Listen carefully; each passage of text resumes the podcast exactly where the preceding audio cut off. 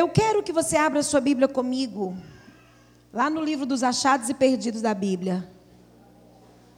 Você sabe onde é que é? Você não sabe onde é que é os achados e perdidos da Bíblia, não? É Lucas. Lucas capítulo 15. Fala da ovelha perdida, o filho perdido, a moeda perdida. É o livro dos achados e perdidos, gente. Se perde, mas é achado. E Jesus é assim. Você pode estar perdida, mas Ele te encontra, Ele te acha. E Ele transforma a sua vida e transforma a sua história. Vamos ler aqui a parte do verso 8 ao verso 10. Pode ficar sentada. Jesus continuou. Continuou porque ele já estava falando de algo que se perdia, que era a ovelha. E ele dando exemplo, ele vai dando ele vai dando exemplos falando justamente dos achados e perdidos. E ele diz assim: se uma mulher que tem dez moedas, quantas moedas eu falei que eu tinha? Lucas capítulo 15. Vocês têm que saber onde é o livro dos achados perdidos na Bíblia. Porque eu e você também estava perdido e nós somos encontradas. Nós, nós nos encaixamos aqui nesse livro de achados e perdidos. Amém? Fala comigo, Lucas, capítulo 15. Eu nunca mais posso esquecer. Muito bem, pode não. Vamos lá. Se uma mulher que tem dez moedas de prata perder uma, vai procurá-la, não é? Ela acende uma lamparina, varre a casa, procura com muito cuidado até achá-la. E quando ela encontra, ela convida as amigas e as vizinhas e diz assim: Alegrem-se comigo, porque eu achei a minha moeda perdida. Pois eu digo a vocês que assim também os anjos de Deus se alegram por causa de um pecador que se arrepende dos seus pecados. Pai, muito obrigada mais uma vez. Estamos aqui como tuas filhas e desejamos ouvir a tua voz. Aquilo que o Senhor preparou para nós nesse dia tão especial, que é o Dia Internacional da Mulher. Que a tua mão de poder seja sobre a nossa vida, falando conosco. Nosso coração está receptivo para a tua palavra. Por isso, fala o nosso coração em nome de Jesus. Amém. Amém. Eu já perguntei para vocês, né? Quantas de nós esquecemos muitas das vezes das coisas, mas quantas de nós também esquecemos é, o celular, é, numa lanchonete? Hoje em dia as pessoas se perdem o celular, elas ficam o quê? Desesperadas. É ou não é? Eu deixei meu celular, eu perdi meu celular. Ou então a pessoa está indo para um lugar, se, se o celular está em casa, ela volta para buscar. É ou não é assim? É assim. Né? Mais do que qualquer outra coisa. Ah, eu esqueci aquela peça de roupa. Ah, então tá bom, deixa para lá. Mas se fosse o celular, tenho que voltar para buscar. Eu tenho que ir lá buscar de tudo quanto é jeito. É ou não é assim?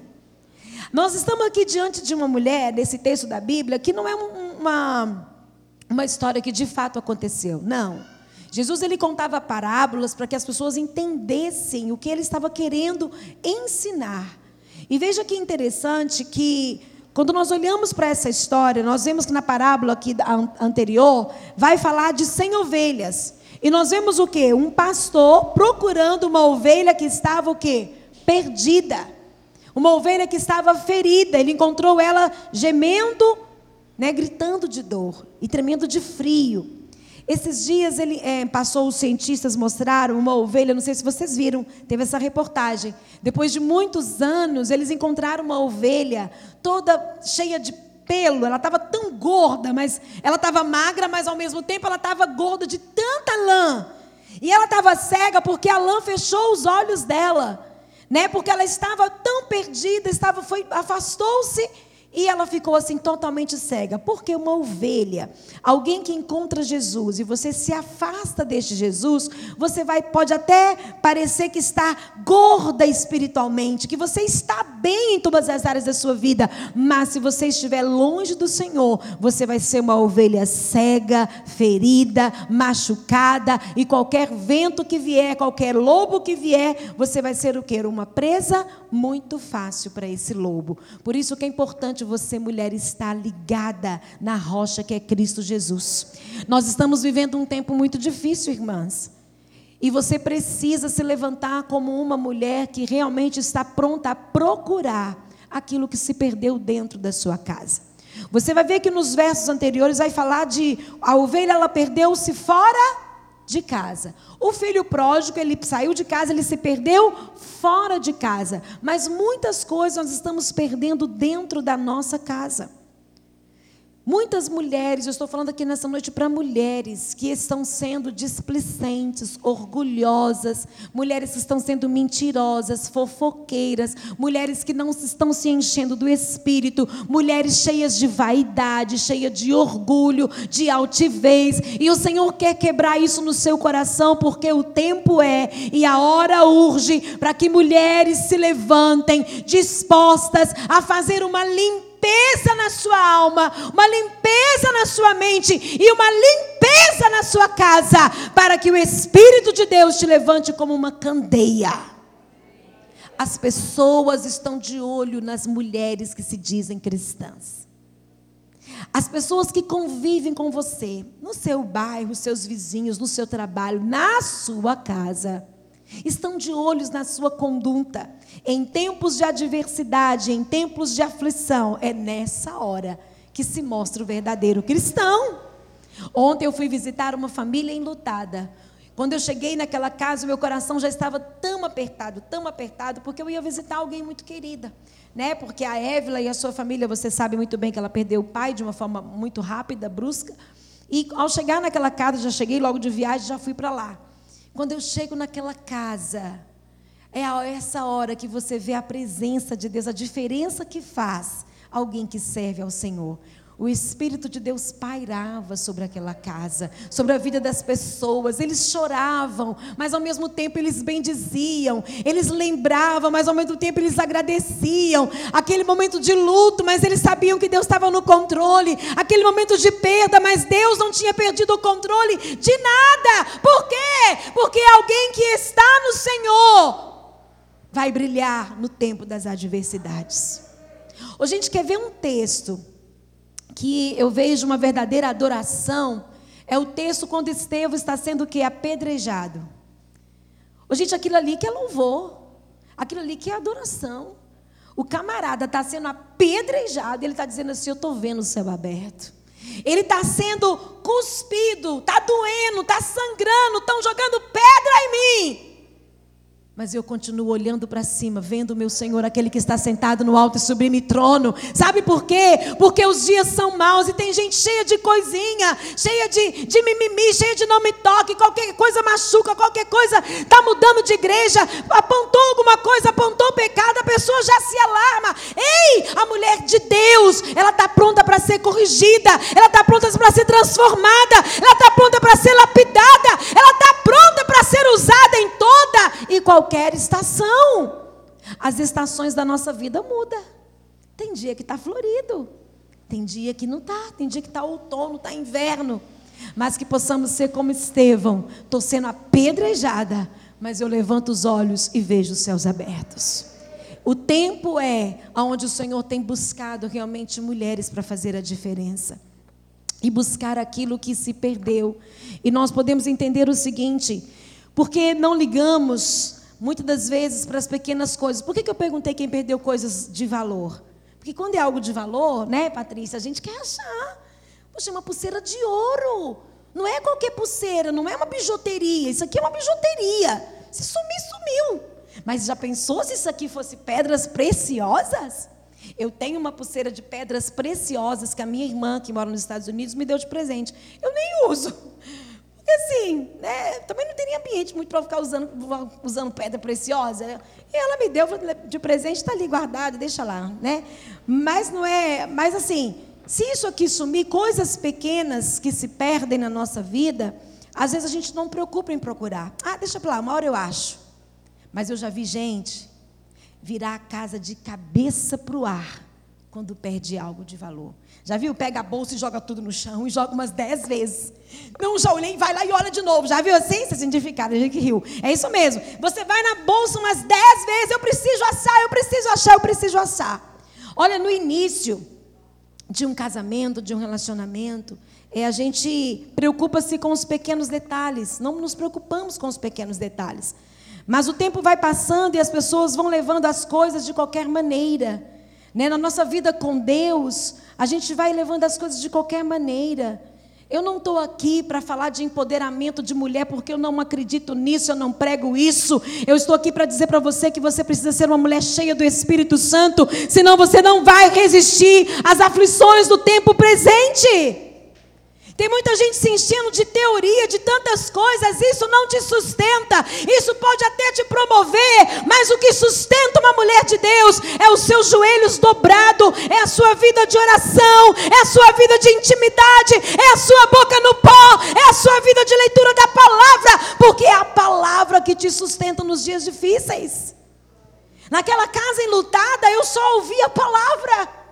Ao mesmo tempo que houve o choro, mas tinha a palavra, porque a gente chora, mas a gente professa a palavra. A gente vive perda, a gente vive luto, mas a gente canta, porque tem a certeza de que Deus está no controle de todas as coisas. E o Senhor quer levantar um exército de mulheres fortes, fortes em Deus, cheias da presença do Espírito Santo. Olha, você precisa tomar muito cuidado com as pequenas coisas na sua vida com as pequenas coisas que nada pode. Hoje nós estamos vivendo um tempo que tem hora que dá até vergonha quando você vê alguém que fala que é crente. Antes da pandemia, eu estava viajando muito para pregar. E eu dividi o altar com muitas mulheres que algumas estavam no terceiro casamento, e aquilo me deixava chocada. Eu dizia, Senhor, eu não quero viver isso. Eu não quero viver isso do que compensa um sucesso ministerial, mas um fracasso familiar. Me leva de volta para minha casa, me leva de volta para o meu marido, para os meus filhos. Veio a pandemia e Deus me levou. Graças a Deus que Ele me levou. Eu não quero viver isso que eles estão vivendo, porque o meu primeiro ministério é cuidar do meu marido, é cuidar dos meus filhos. E eu cuido muito bem deles. Posso falar com todo orgulho, muito, muito bem. Do meu marido, faço massagem nele, ele está lá atrás me ouvindo. Faço comidinha para ele. Eu tenho que dar remedinho para ele, porque ele não sabe nem onde ficam os remédios da casa, gente. Né? A gente que cuida, ele perde as meias na cara dele. Meu filho, a meia está aí, não está vendo. Aí você vai lá e pega com todo amor. Eu lembro que quando eu casei, eu tinha tanto conflito com o Roberto, porque ele é assim. Ele faz isso até com um dos meninos. Os meninos ficam doidos com ele. Ele pegava minha escova de dente para escovar o dente. Gente, me deixa irada alguém pegar minha escova de dente. Algo tão íntimo. Não é porque casou comigo que pode usar minha escova. Pode. Não, ai, é, E aí, no começo do casamento, eu ficava muito brava, eu brigava com ele. Você não pode pegar a minha escova, você não pode usar. E brigava, aí dava aquela confusão toda. Aí, um dia, conversando com uma pastora, eu, eu casei, gente, com 21 anos, e eu fui lá para o norte do país. Então, longe da mamãe, longe do papai, longe de todo mundo, não tinha ninguém, não tinha amiga, não tinha ninguém. Só uma pastora que a gente tinha feito amizade com ela. Eu falei, pastora, Aí tava, a gente estava chateado, a gente estava brigado com o outro por causa da escova de dente, aquela bagunça toda. E que eu só brigando, só brigando, só brigando. Um dia a pastora falou comigo assim: Minha filha, deixa eu dizer uma coisa para você. Tem coisas no casamento, na vida dois, que nunca vai mudar. Você está brigando por uma coisa tão pequena, por uma picuinha dessa, ficando com raiva do seu marido, um fica de bicudo para lá, outro fica bicudo para lá. Arruma um jeito, arruma uma estratégia para ele não, não usar a sua escova de dente. Como? A gente só tem um banheiro, que era um minúsculo, um trenzinho lá. Como é que... O Senhor vai te mostrar como você vai fazer, mas pare de brigar por causa disso. Você está perdendo é, é, é, de viver momentos tão preciosos por causa dessa tão coisa tão pequena. E eu lembro que eu fui orar, meu Deus, como que eu vou fazer com a minha escova de dente? Porque ficava as duas assim no copinho, né, gente? Vocês fazem isso na casa de vocês, né? Aí ficava as duas lá, em vez dele usar dele, usava a minha. E eu comprava de cor separada. Que eu sei que alguém já pensou, era só comprar de cor separada. Eu comprava de cor separada, mas ele usava assim mesmo. Sangue de Jesus tem poder na vida dele. Era para provocar mesmo, era ou não era? Estou brincando. O que, que eu fiz? Desde então, eu vou fazer 24 anos de casada. Eu descobri naquela época, muitos anos atrás, que tinha uma maletinha que você podia comprar e guardar a escova lá dentro. Eu peguei, eu vi numa viagem aqui em Belo Horizonte, naquelas casas de 1,99. Quando eu vi aquilo, meu Deus, é a minha solução. Comprei uma para ele e uma para mim. Peguei a minha escova de dente, botei dentro da mala, sabe o que eu fazia com ela? Escondia no meio das minhas coisas. Todo dia eu tinha que ir lá pegar, escovar o dente e guardar. Nunca mais eu briguei por causa dessas coisas.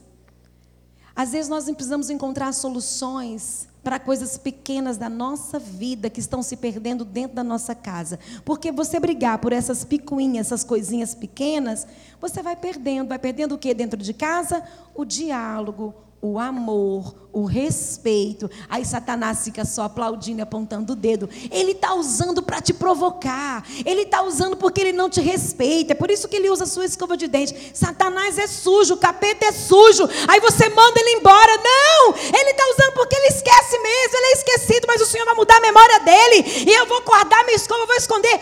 Todos os dias. Eu tenho... Hoje, até hoje, eu vou lá, guardo, pego. Porque se eu deixar, se ele usar o banheiro dos meninos, ele escova com os meninos. Meu marido é assim. Por que, que eu estou contando isso? Porque muitas mulheres que estão aqui estão perdendo valor dentro de casa, respeito dentro de casa, porque estão brigando por coisas pequenas. Isso são coisas pequenas que vão se perdendo dentro do seu lar. Briga com a irmã porque a irmã usou sua saia, seu sapato. Deixa usar, minha irmã. Você vai morrer, sua irmã, você não vai levar nenhuma dessas roupas. Ah, mas eu já fui para a igreja com essa blusa, você vai também? Vai também. Olha, quando eu tinha a minha irmã, eu, eu sou três irmãs, e a gente ia para a igreja, na, quando eu era jovem, muito jovem, eu não sou tão velha, senão que eu tenho 45 anos. Mas quando eu era bem jovenzinha, com 18 anos, eu tinha uma cintura desse tamanho. Ainda tenho, né? Mentira. Eu tinha uma cinturinha desse tamanhozinho, a minha irmã também. A minha irmã que mora nos Estados Unidos, a gente é um pouco parecida, mas ela é mais bonita do que eu, posso reconhecer, mas eu sou mais crente que ela. Então, mas ela também é crente. Nós tínhamos a cinturinha, a gente ficava trocando as roupas.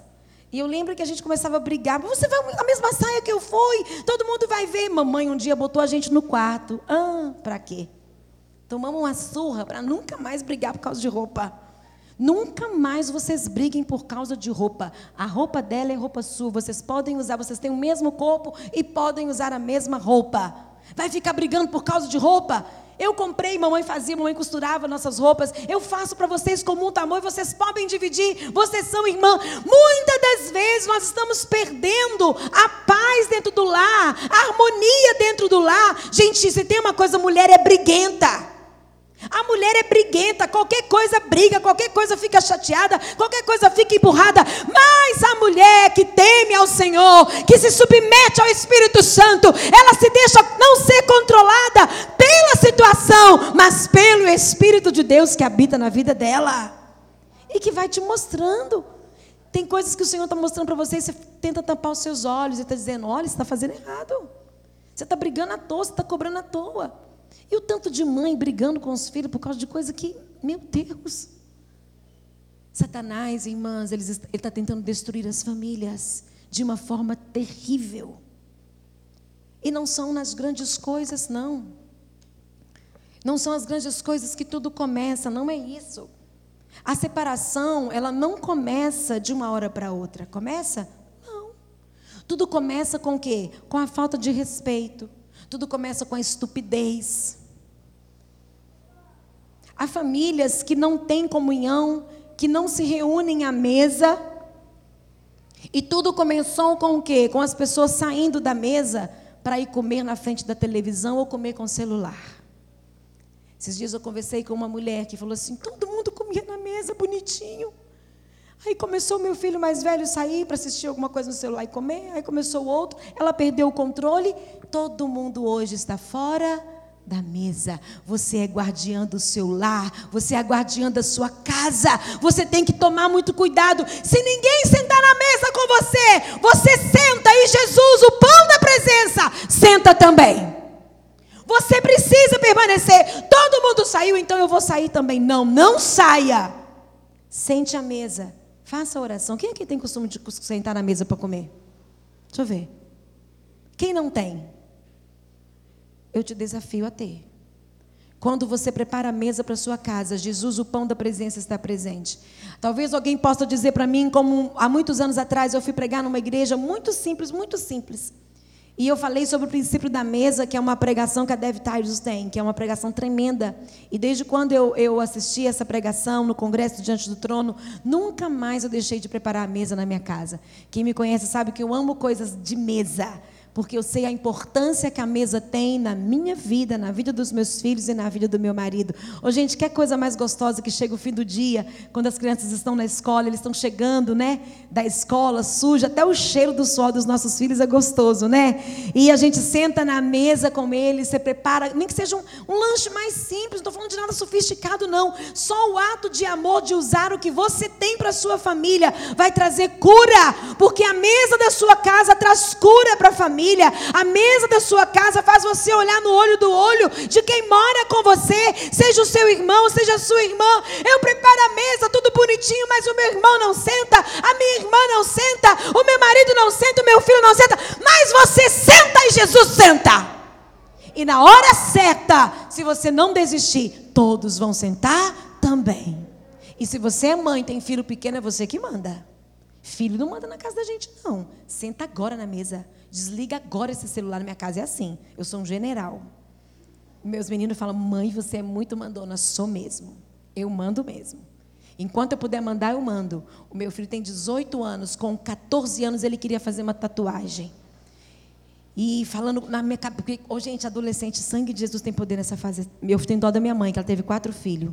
Eu falo, mãe, a senhora foi uma guerreira, porque filho adolescente, só o Senhor para nos dar graça. Ele tem 18 anos. Quero fazer uma tatuagem, quero fazer uma tatuagem. Mãe, deixa eu fazer uma tatuagem. Sabe aquele. Ele vai falando, vai falando. Ele, ele tenta te vencer no cansaço. Não é, Patrícia? Mateus é assim. Quando a gente viaja junto, a Patrícia já percebeu. Como que ele tenta te vencer no cansaço? E aí ele falava no filho, vamos orar. Mas tem que orar para isso? Tem, tem que orar. Não, eu não vou orar. Você já orou? Não, eu não orei, não. Então, não tem jeito, você vai orar. Se Deus falar com você, eu e seu pai também vamos orar. Tenho certeza que Deus vai falar com vocês para não deixar. Então, pronto. Você já tem certeza, então nem precisa orar. Mas você precisa orar. Ô, gente, e assim foi. Durante uns quatro anos. Quatro anos. Falando, falando, falando, falando, falando, falando. Nunca tenho nada contra tatuagem, não é isso. Mas enquanto é meu filho, enquanto não deixar, não vai fazer. Um dia ele chegou com com uns 17 anos. Eu vou fazer a tatuagem, eu vou chegar aqui. Eu já fiz mesmo, não vai ter como tirar. Experimenta. Faz. E entra aqui para você ver, você vai morrer de dor, mas eu arranco ela do seu corpo. Porque enquanto você estiver debaixo dessa casa, quem manda sou eu. E eu não, eu orei, seu pai também orou e você não orou. No dia que você orar e Deus te der a liberdade, você pode fazer. Ele não teve coragem de orar. E aí, poucos dias atrás, ele chegou para mim, na mesa, a gente estava na mesa, que a gente tem o costume de comer sempre a nossa refeição, todas elas são na mesa. Ele disse: Mãe, você acredita que aquela vontade de fazer a tatuagem já passou? Não tenho mais vontade de fazer? Tá vendo, mãe? Você, não deixou naquela época, mas ela já passou. Eu, glória a Deus, meu filho. Mas eu queria tanto botar um brinquinho assim. Você já orou? Vamos orar. Mãe não tem nada a ver. É o nada a ver mesmo que a gente pensa, né? Filho, vamos orar. Mãe, mas eu já tenho 18 anos. Vamos orar. Você não pode deixar a sua casa perder a autoridade. Você não pode deixar a sua casa perder a disciplina. Você precisa mostrar para os seus filhos quem que manda, quem que coordena, quem é essa mãe de joelhos, quem é essa mãe que ora. Não é ser uma mãe que maltrata os seus filhos, não, porque também eu vejo ao contrário. Eu não sei como que pode, tem muitas crianças de 9, 8 anos. Gente, eu trabalho com famílias, eu tenho mais de, de, de 100 famílias para cuidar na escola. E eu estou vendo as coisas acontecendo debaixo dos nossos olhos. Por isso eu estou pregando nessa noite para você. Tem coisas pequenas perdendo na sua casa. Tudo começa pequeno até ficar grande. Tem meninas de 8, 9, 10 anos cuidando de mães, de, de, mães depressivas numa cama. Como que essa mãe consegue deixar isso? Que carga espiritual que essa menina está passando? Eu ouvi um testemunho esses dias de uma, de uma mãe, que ela era uma mãe tão permissiva, uma mãe tão é, psicopata, uma mãe não presente, porque o que nós estamos precisando hoje é de mães, de mulheres presentes dentro das suas casas. Porque muitas vezes nós falamos que estamos presentes de corpo, mas não estamos emocionalmente, não estamos espiritualmente. Tem crianças que, nos, que eu perguntei um dia desse para umas crianças de uma igreja. Aqui, a sua mãe ora com você de noite para duas crianças. Mariana estava junto comigo, né, Mariana? Sua mamãe ora com você? Não. Mas não tem oração na sua casa? É filho de crente. Não tem oração na sua casa, vocês não lêem Bíblia? Não.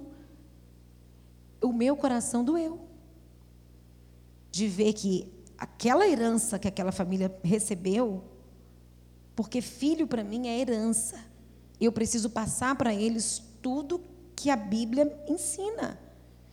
Se um dia o meu filho fizer uma escolha que não é aquilo que vai que eu quero, que eu sonhei, eu vou ter a minha consciência tranquila de que eu ensinei de que eu não fui uma mãe permissiva. Na minha casa todo dia tem oração, na minha casa todo dia tem que ler Bíblia, na minha casa todos os dias tem que confessar pecado, eles têm que orar, não obrigo não, eles já fazem de forma espontânea. E quando eu esqueço, John John ou Pedro fala: "Mãe, mas a gente não vai confessar o pecado? A gente não vai fazer isso?" Porque às vezes eu estou tão cansada que eu esqueço, eu pulo algumas etapas, né? Mas nós precisamos entender que hoje você mulher, talvez você não more com o marido, talvez você não more com filhos, talvez você não more, eh, mas você mora com alguém da sua família, sua irmã, o seu irmão, seu tio, sua tia, ou com os seus pais. E se você conhece a Deus, não deixe que coisas pequenas se percam dentro da sua casa. Por quê? Porque nessas coisas pequenas que estão se perdendo, que Deus quer manifestar a glória dele através da sua vida. Para que você haja de forma diferente, nós precisamos entender isso.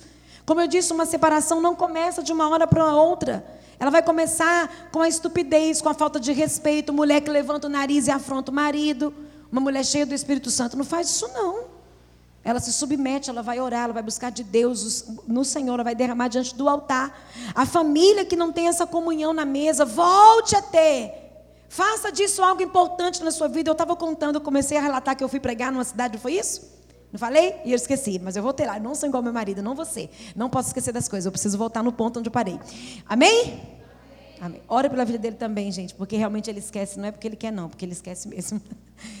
Eu fui pregar numa cidadezinha e eu falei sobre a Dev, a Dev, sobre o princípio da mesa. E uma senhorinha no final do culto, ela me chamou e falou assim: Você pregou sobre tudo isso, mas eu entrei em conflito muito grande. Porque eu não tenho uma mesa na minha casa. Eu não tenho coisas bonitas na minha casa. E essa pregação não serviu para mim. E eu estou frustrada nessa noite. E eu ouvindo aquela dona, meu coração começou a palpitar. Meu Deus, e agora?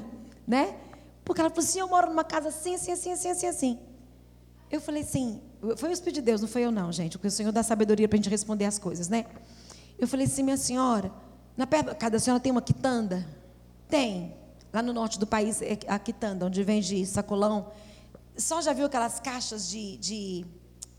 Ai, como fala? Aquelas caixas que leva verdura? Aquelas caixas de madeira? Como chama, Fernanda? Caixote.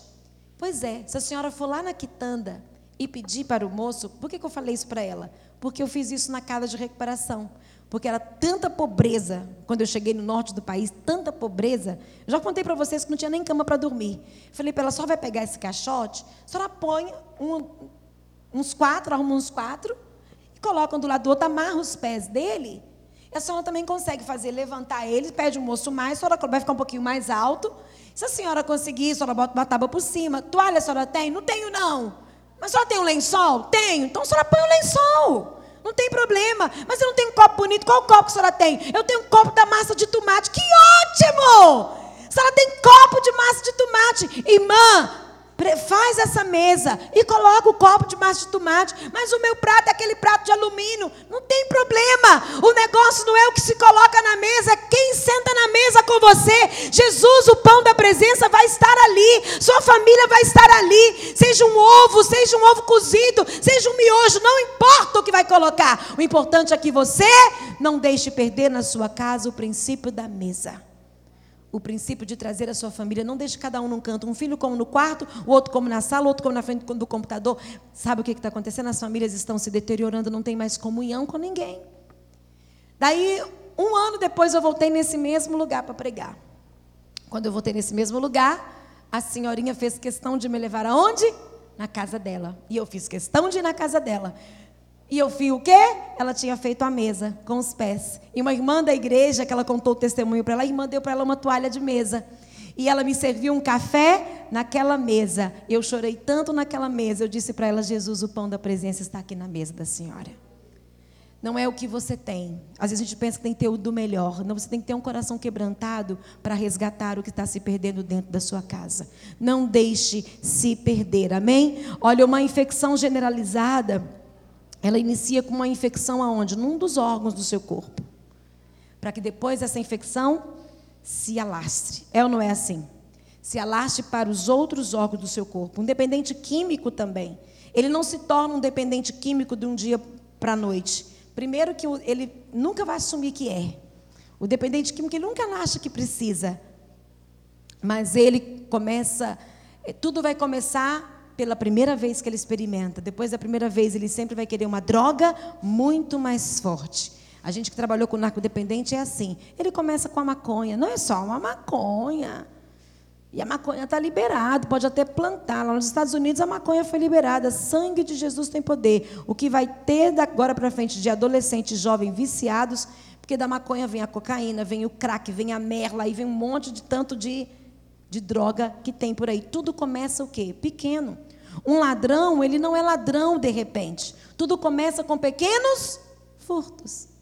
Se uma mãe percebeu que o filho trouxe para casa um lápis,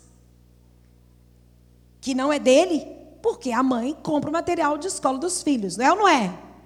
É ou não é, gente? É, não é? Ela, falou, ela respondeu aqui. Se o seu filho chegou em casa com uma borracha, com um lápis que não é dele, o que, que você vai fazer?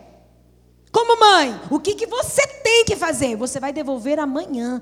Liga para a professora. Hoje você pode mandar WhatsApp para a professora, que a professora está tudo online agora. Então você manda, olha, agora não tem que estar tá tudo online. Mas se for presencial, manda devolver. Por quê? Se você não fizer a correção e não mandar devolver, essa criança vai aprender que ela pode pegar nas pequenas coisas. É só um lápis. É só uma borracha. E a mamãe, ai, que bom, é bom que eu não preciso comprar outra. Você está compactuando criando um ladrão dentro da sua casa. Tudo começa pequenininho. Tudo começa pequenininho. Pequenos furtos, com subtrações que pessoas pensam que nada tem a ver. Não tem nada a ver, não. É uma balinha só.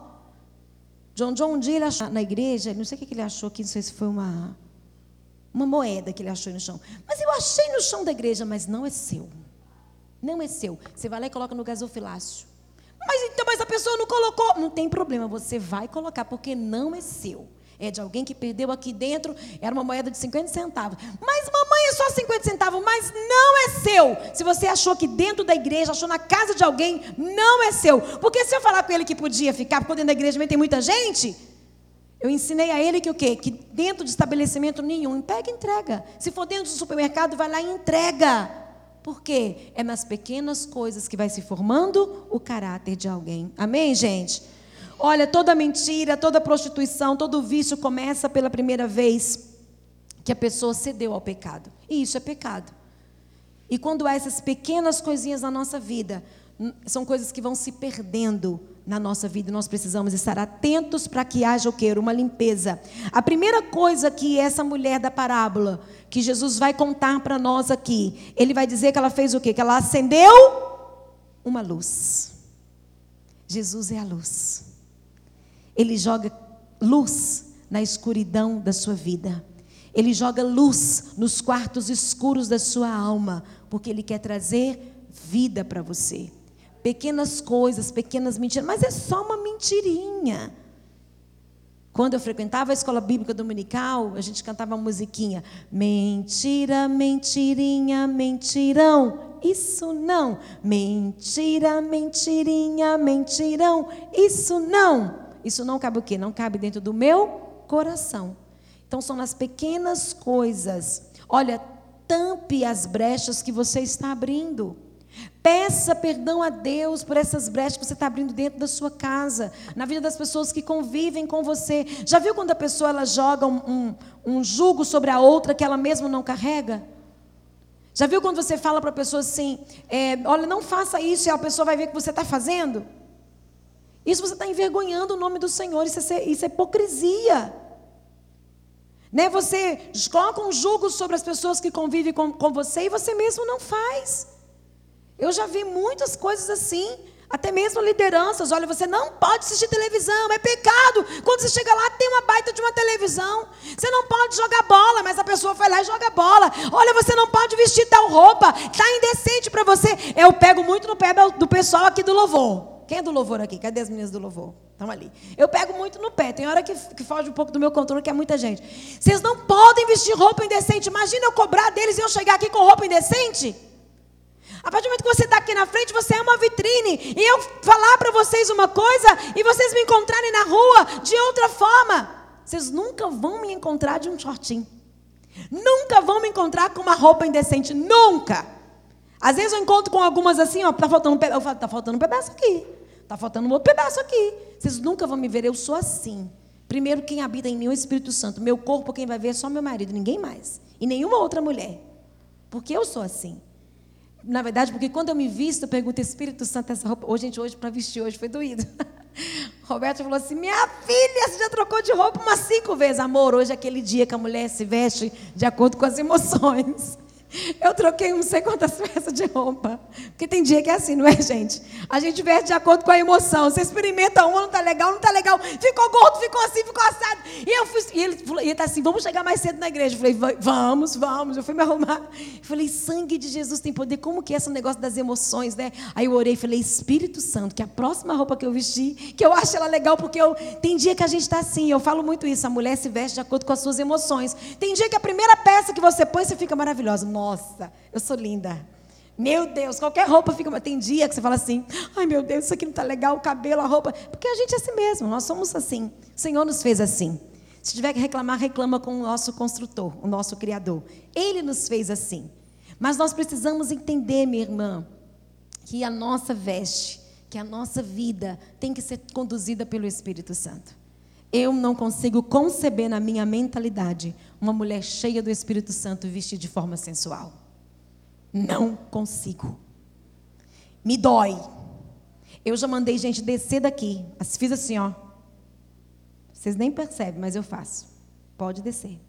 Porque a sua roupa não condiz. E eles sabem. Falei, não me aparece aqui com roupa indecente, não. Pode descer. E descem, né? Porque, na verdade, nós estamos aqui, eu estou aqui diante de vocês. Imagina se eu estivesse aqui com minha roupa indecente. A mulher cheia do Espírito Santo. A luz de Deus brilha na sua vida. A primeira coisa que ela faz é acender a luz. E quem é a luz? Quem é a luz? Jesus. Então, olha, acende uma luz na sua vida, deixa a glória de Deus inundar seu coração. Porque aí você vai andar de forma correta. Vai andar conforme a palavra de Deus diz. O tempo, gente, tem buscado mulheres assim. Está tudo tão misturado, está tudo tão confuso. Você não sabe quem é quem. Você não sabe quem é crente de verdade, porque a linguagem agora ficou tão normal. A linguagem ficou tão misturada que a gente não sabe mais se a pessoa. Não, mas ele tem toda a linguagem de crente. Parece que é, parece, mas não é. É por causa, porque é pela essência, pelos frutos que se conhece. Porque tem muita gente que parece, mas não é. O trigo é muito parecido com o joio, mas o joio não é o trigo. É parecido, mas não é. Fala igual, mas não é. Como que eu vou saber? Pelos frutos compra e paga, veste de acordo com a conduta cristã, não mente, não rouba, não fofoca, não faz rebelião, cuida da sua casa, é mordoma do lar, é aquela que cuida dos filhos, não quis ter título de mãe, é mãe de verdade. Acenda uma luz na sua vida, e essa luz é Jesus. E deixa ele brilhar. Qual que é a segunda coisa que ela vai fazer?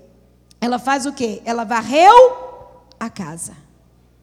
Ô, gente, tem gente que dá faxina na casa, tem gente que dá uma vez no mês, tem gente que dá uma vez por semana. Quem é que faz uma vez no mês a faxina? Ninguém? Quem é que. Quem é que faz. Se tiver alguém aqui que não faz faxina na casa, vão ter que expulsar o demônio, né, meu Nilza? Pode não. Quem é que faz faxina na casa uma vez por semana? Ah, glória a Deus. Duas vezes por semana. Duas não, Patrícia? A maioria então faz. Se tiver alguma aqui que não faz faxina na casa, Você vai sair daqui hoje falando assim, eu vou dar faxina amanhã. Né? O que, que essa mulher faz? Ela vai dar uma faxina na casa. Ela não pegou um paninho e saiu espanando assim, não. O que, que ela fez? Quando você vai dar faxina, você vai fazer o que quando dá faxina, gente? A gente vira tudo de lugar. Você põe as cadeiras em cima da mesa, você tira os fogos da, da cama, tudo, põe tudo para lavar, é aquela faxina, não é? Tem dia que tem gente que não consegue dar uma faxina é, toda num dia. Hoje eu vou faxinar os vidros, hoje eu vou faxinar as portas, hoje eu vou faxinar os banheiros. Tem gente que é assim. Eu, pelo menos, tem que ser assim, porque eu não dou conta tudo num dia só, não. Deixa eu dar uma areada nessas janelas, depois eu vou arear os banheiros. A gente vai fazendo por etapa. Mas é importante dar o quê? Uma faxina.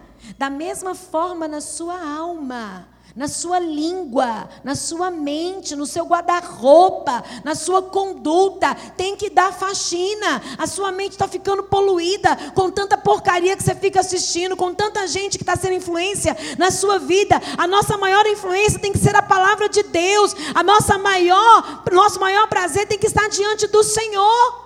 E quanto mais eu me aproximo de Deus, mais o quê? mais parecida com Ele eu fico. Quanto mais eu estou diante do Senhor em intimidade, mais eu pareço com Ele, mais, mais eu falo como Ele. Meninas, estamos vivendo um tempo onde as mulheres, onde os cristãos precisam parar de seguir Jesus de longe. É aquilo que eu falei, tem muita gente que parece, mas não é. Não tem essência.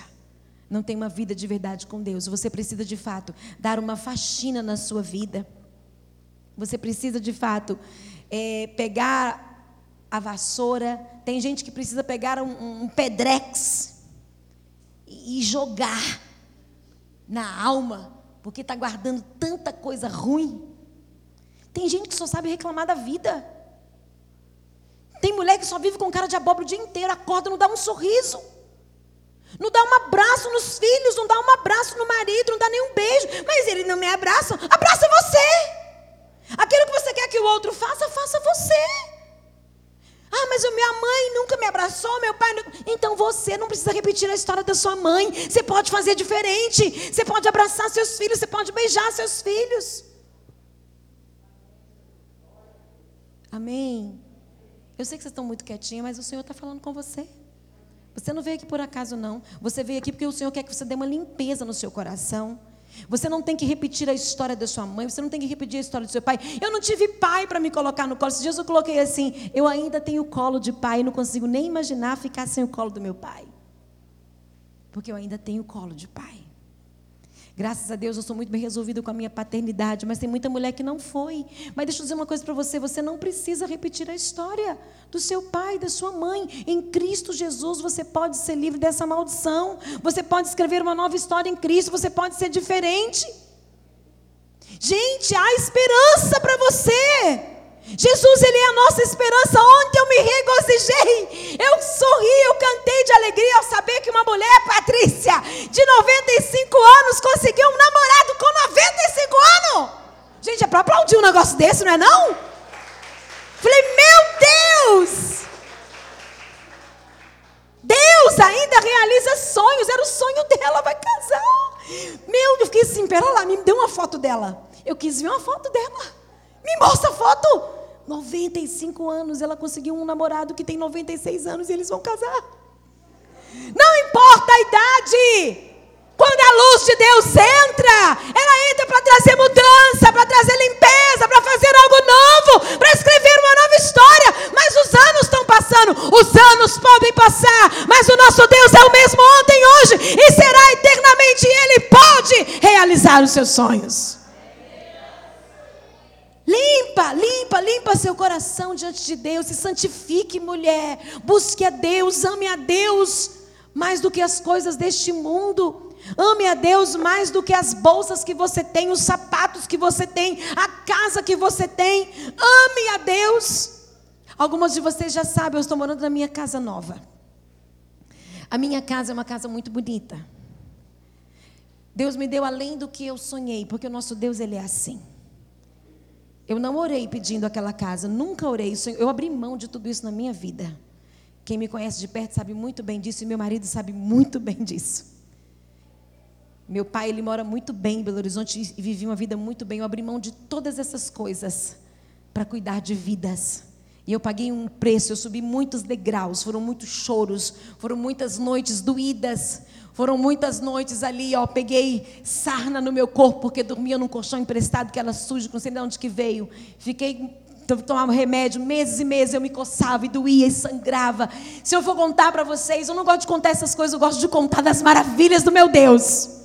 Porque em todos os anos ele foi fiel. E quando eu entrei naquela casa a primeira vez, eu chorei muito. Porque muitas vezes nós oramos e Deus fala assim: não. Ou então Deus fala sim, ou então Ele fala espere. Tem algumas pessoas que falam assim: quando Deus fala espera, é porque Ele não vai fazer. Eu não vejo dessa forma. Quando Deus fala espere, pode ser que Ele vai te surpreender com algo muito maior. É quando você ora e fala assim: Ah, eu quero comprar um Fusquinha, Senhor, me dá um Fusquinha, Senhor, me dá um Fusquinha. E Deus fala assim: Não, espera, espera. Mas, oh Deus, eu queria tanto Fusquinha. De repente você aparece com Honda Civic. Por quê? Porque Ele te deu além do que você pediu. Nem sempre o espere é um não de Deus na sua vida. E eu nunca, eu nunca almejei isso, eu tive promessa sobre isso. Porque para chegar onde eu cheguei foram muitos degraus, irmãs, foram muitos choros. E eu sei que não é todo mundo que se alegra com a gente, não. Mas eu não estou preocupado com isso, não. O importante é que o meu Deus se alegra comigo. E Ele quis me dar esse mimo, Ele quis me dar minha casa. Um dia vocês vão poder ir lá, podem ir lá me visitar. Alguns irmãos foram lá, serão muito bem-vindos. Mas é além do que eu sonhei. Mas por quê? Porque o meu Deus é um Deus fiel. É um Deus que realiza os nossos sonhos, é um Deus que capricha na nossa vida. Deixa eu dizer uma coisa para você: Deus está caprichando no seu pedido. Vai ser além do que você sonhou, vai ser além do que você esperou. Mas os anos já passaram. Acenda a luz. Acenda a luz nas promessas. Acenda a luz daquilo, das palavras que foram liberadas sobre a sua vida. Acenda a luz das palavras que foram liberadas na sua vida. E traz à tona as promessas. Traga à memória tudo aquilo que o Pai já ministrou. Mas não dá mais tempo. Quem falou que não dá mais tempo? 95 anos eu vou casar. Uau! O nosso Deus vai fazer com você a mesma coisa. Amém? Jogue fora da sua vida, minha irmã. Jogue fora da sua vida tudo aquilo que tem roubado a sua fé, a sua esperança. Não se junte com pessoas maledicentes, não se junte com os rebeldes, não se junte com pessoas que enfraqueçam a sua fé. Esteja perto de mulheres que oram, esteja perto de mulheres que falam de Deus, esteja perto de mulheres que cantem louvores, esteja perto de mulheres que professam a palavra do Senhor, e você a cada dia será fortalecida. Se você anda com cego, você vai ficar vai cair no buraco. Né? Se você bota uma viseira também, você vai cair no buraco também. Entendeu? Então você precisa hoje, nesta noite, o Senhor nos chama. Que você possa de fato colocar para fora, limpar a sua casa, seu coração. Tem pessoas para ser perdoadas. Libere esse perdão logo. Mas essa pessoa não merece minha confiança. Pode não merecer, o perdão vai fazer bem para você. É você que está ficando mal com isso. É você que não consegue olhar para a pessoa. Mas olha, libere esse perdão, libere essa pessoa, libere você. Limpe a sua casa, tire esse rancor, tire essa mágoa, tire esse ódio. Mas fizeram isso e aquilo outro comigo. Fizeram com Jesus também, ele perdoou. A Bíblia diz que na noite em que Jesus foi traído, na noite que ele foi traído, o que, que ele fez? Ele tomou o pão e partiu. O que, que significa isso? Na noite da traição, ele falou assim: Eu vou dar continuidade à minha missão. Mesmo que tenha traidores, mesmo que estão me, me, julgando, eu vou dar continuidade. Dê continuidade à sua vida, porque está vindo algo novo sobre você. Dê continuidade à sua vida, porque o Senhor está cuidando de você. Quando aquela mulher, é, ela se colocou para acender uma luz e varrer a sua casa, ela procurou diligentemente. Procurar diligentemente no hebraico significa arrastar arrastar os móveis. Arrastar os móveis tem que ter força. Arrastar os móveis tem que ter força de vontade. Tem gente que limpa só pelo meio. Não, o Senhor está querendo fazer uma limpeza, vai ter que arrastar. E quando arrasta, dói. Tem coisas que tem que ser tirada da sua vida. Tem companhias que você vai ter que deixar. Tem gente que você precisa deixar ir. Senão você não vai romper no novo de Deus. Não tem como colocar algo novo na sua vida com esse velho que está aí. com esse velho que consome a sua força, com esse velho que consome a sua energia, com esse velho que te impede de buscar a Deus, com essa companhia que te impede de buscar e se entregar totalmente ao Senhor. Deixa ir quem precisa ir para que o novo de Deus venha sobre a sua vida. Amém? Arraste tudo que possa impedir você de ver aonde está a sua dracma. Ela se perdeu. A sua fé está se perdendo dentro da sua casa. Você está olhando demais para as pessoas que estão convivendo com você. Estou enfraquecendo na minha fé. Você está tendo prioridades erradas na sua vida. Não desista de procurar aquilo que está se perdendo dentro da sua casa. Há pessoas que desistem daquilo que perdeu dentro do seu lar. E o Senhor te chama hoje. Como aquela mulher encontrou a Dágrima. Ela chamou as suas amigas e ela comemorou. Ela comemorou o quê? Ter encontrado a dracma perdida. Pode, essa dracma perdida pode ser a sua saúde, que você não está cuidando. Eu tenho buscado ver muitos vídeos, a irmã Nilza me manda muitos vídeos sobre saúde, eu tenho assistido. Aí eu mando para minha mãe também, é, tomando algumas vitaminas. Nós mulheres precisamos cuidar. Dentro da nossa casa nós estamos perdendo a nossa dracma da saúde. Né? Você não tem o Senhor como prioridade da sua vida, como saúde espiritual. Talvez você está perdendo, come demais, come muito doce, está comendo tanta besteira. Em um tempo tá, as pessoas sendo tomadas de quê? De ansiedade. As pessoas estão ansiosas, com medo. Talvez a sua dracma é a sua saúde que você está perdendo dentro da sua casa. Talvez a sua dracma seja é, a falta de respeito que você não está tendo nem com seus filhos, nem com, seus, nem com seu marido, com seus irmãos, com quem mora com você. Talvez seja a sua motivação de viver.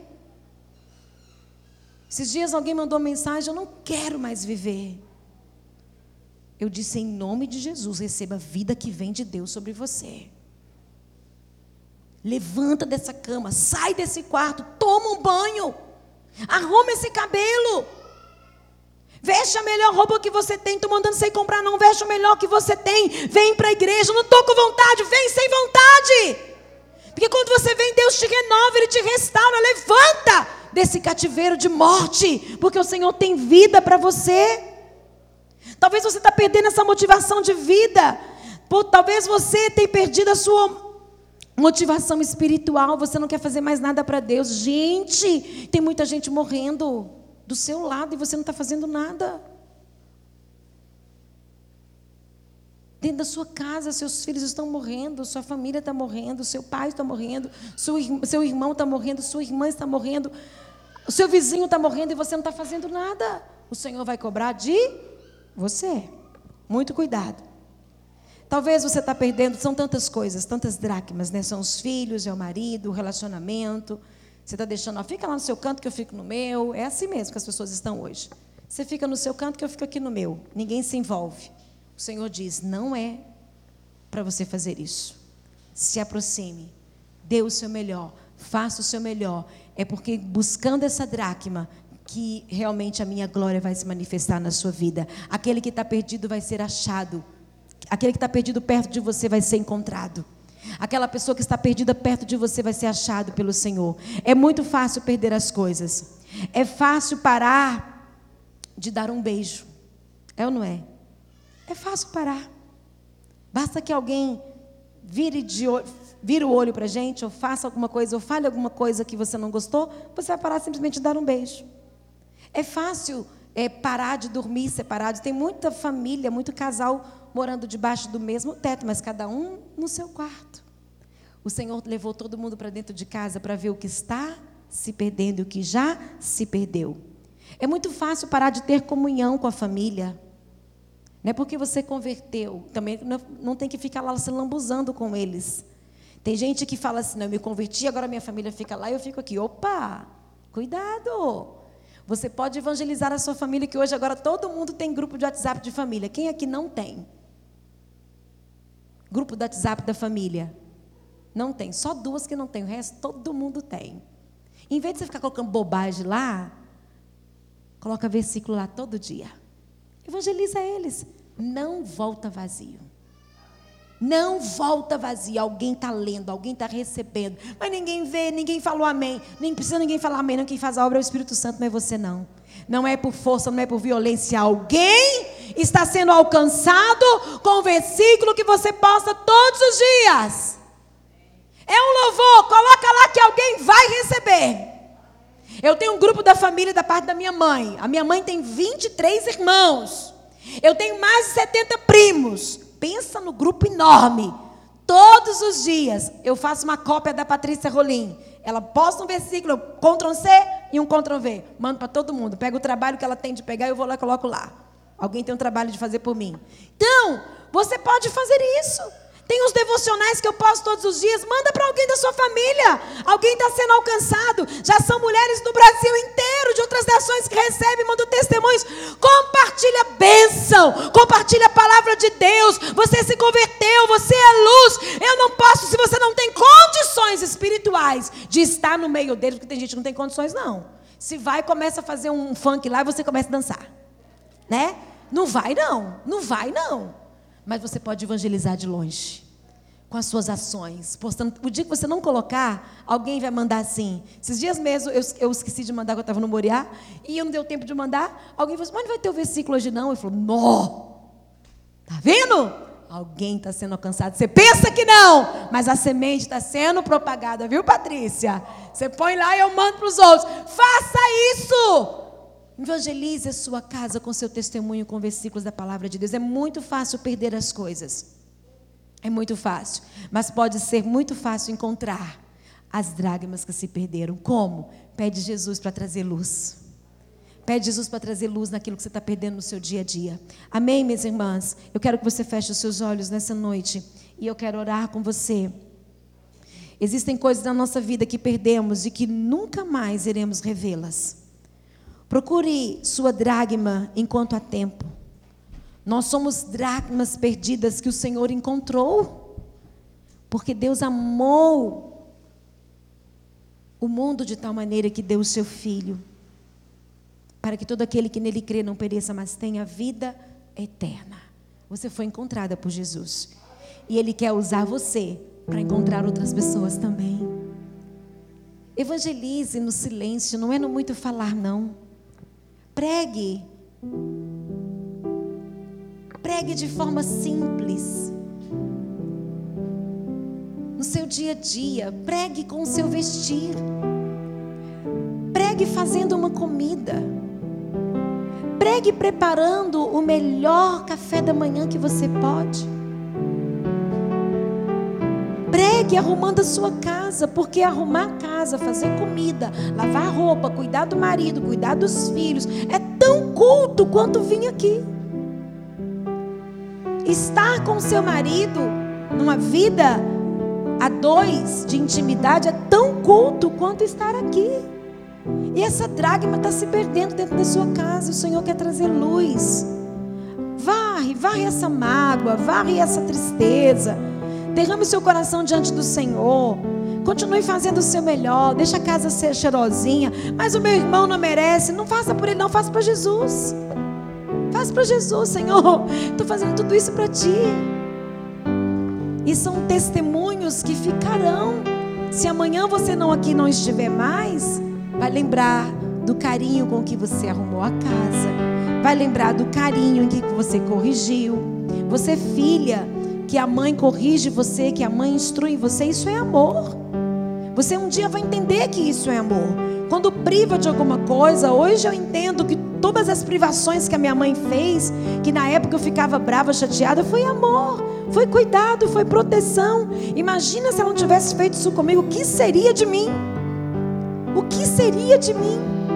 Varre essa angústia, varre essa tristeza, varre essa rejeição do seu coração. Levanta esses móveis aí, bota tudo para cima. Jesus pode limpar, Jesus pode curar, Jesus pode colocar um pedrex espiritual aqui e limpa tudo. Traz o pedrex do teu amor, porque o amor de Deus lança fora o medo. Traz o pedrex, Senhor, da esperança, da fé no meu coração para que eu possa aprender que quando algo é perdido, quem tem que procurar é você. Perdeu o diálogo na sua casa? Puxa, conversa. Perdeu o diálogo entre o marido, entre os filhos, não conversa mais. Puxa, conversa. Meu filho adolescente se tranca dentro do quarto. Vai atrás dele no quarto. Senta na cama. Inventa alguma coisa. Leva um café, leva um suquinho. Eu fiz uma pipoca, eu trouxe para você. Senta no pé da cama, faz uma massagem. Procure alguma coisa. Procure relacionar-se. Você está deixando perder e não está fazendo nada. Busca. Talvez aquela sua irmã que vocês não se deram muito bem. Prepara alguma coisa, faz uma visita, vai lá. Leva um presentinho, leva um bombom, leva uma balinha, leva qualquer coisa. Então não leva nada, vai só você mesmo. Vá, você tem que procurar, nós somos luz. Nós somos diferentes, nós temos o Espírito Santo e somos nós que vamos buscar. Jesus sempre buscou a iniciativa do relacionamento, e se Ele está em mim, Ele vai me incentivar a buscar a iniciativa de relacionar. Mas ninguém me abraça dentro de casa, abrace você. Mas eu vou abraçar meu filho, ele me empurra, mas você abraça de novo. Você tem que buscar ser aquela que vai iniciar o relacionamento. Meu vizinho, eu, eu saio na janela, meu vizinho fecha a janela, continua saindo, continua dando bom dia, continua cumprimentando, que uma hora te cumprimenta. Aqui, ó, olha para mim, ó, aqui, ó.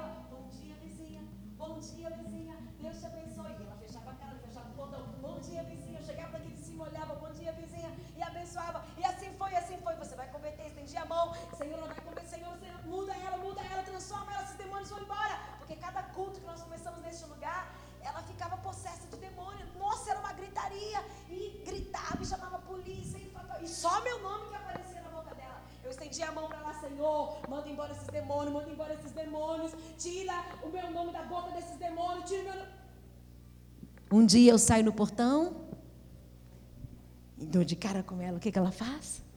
Bom dia! O quê?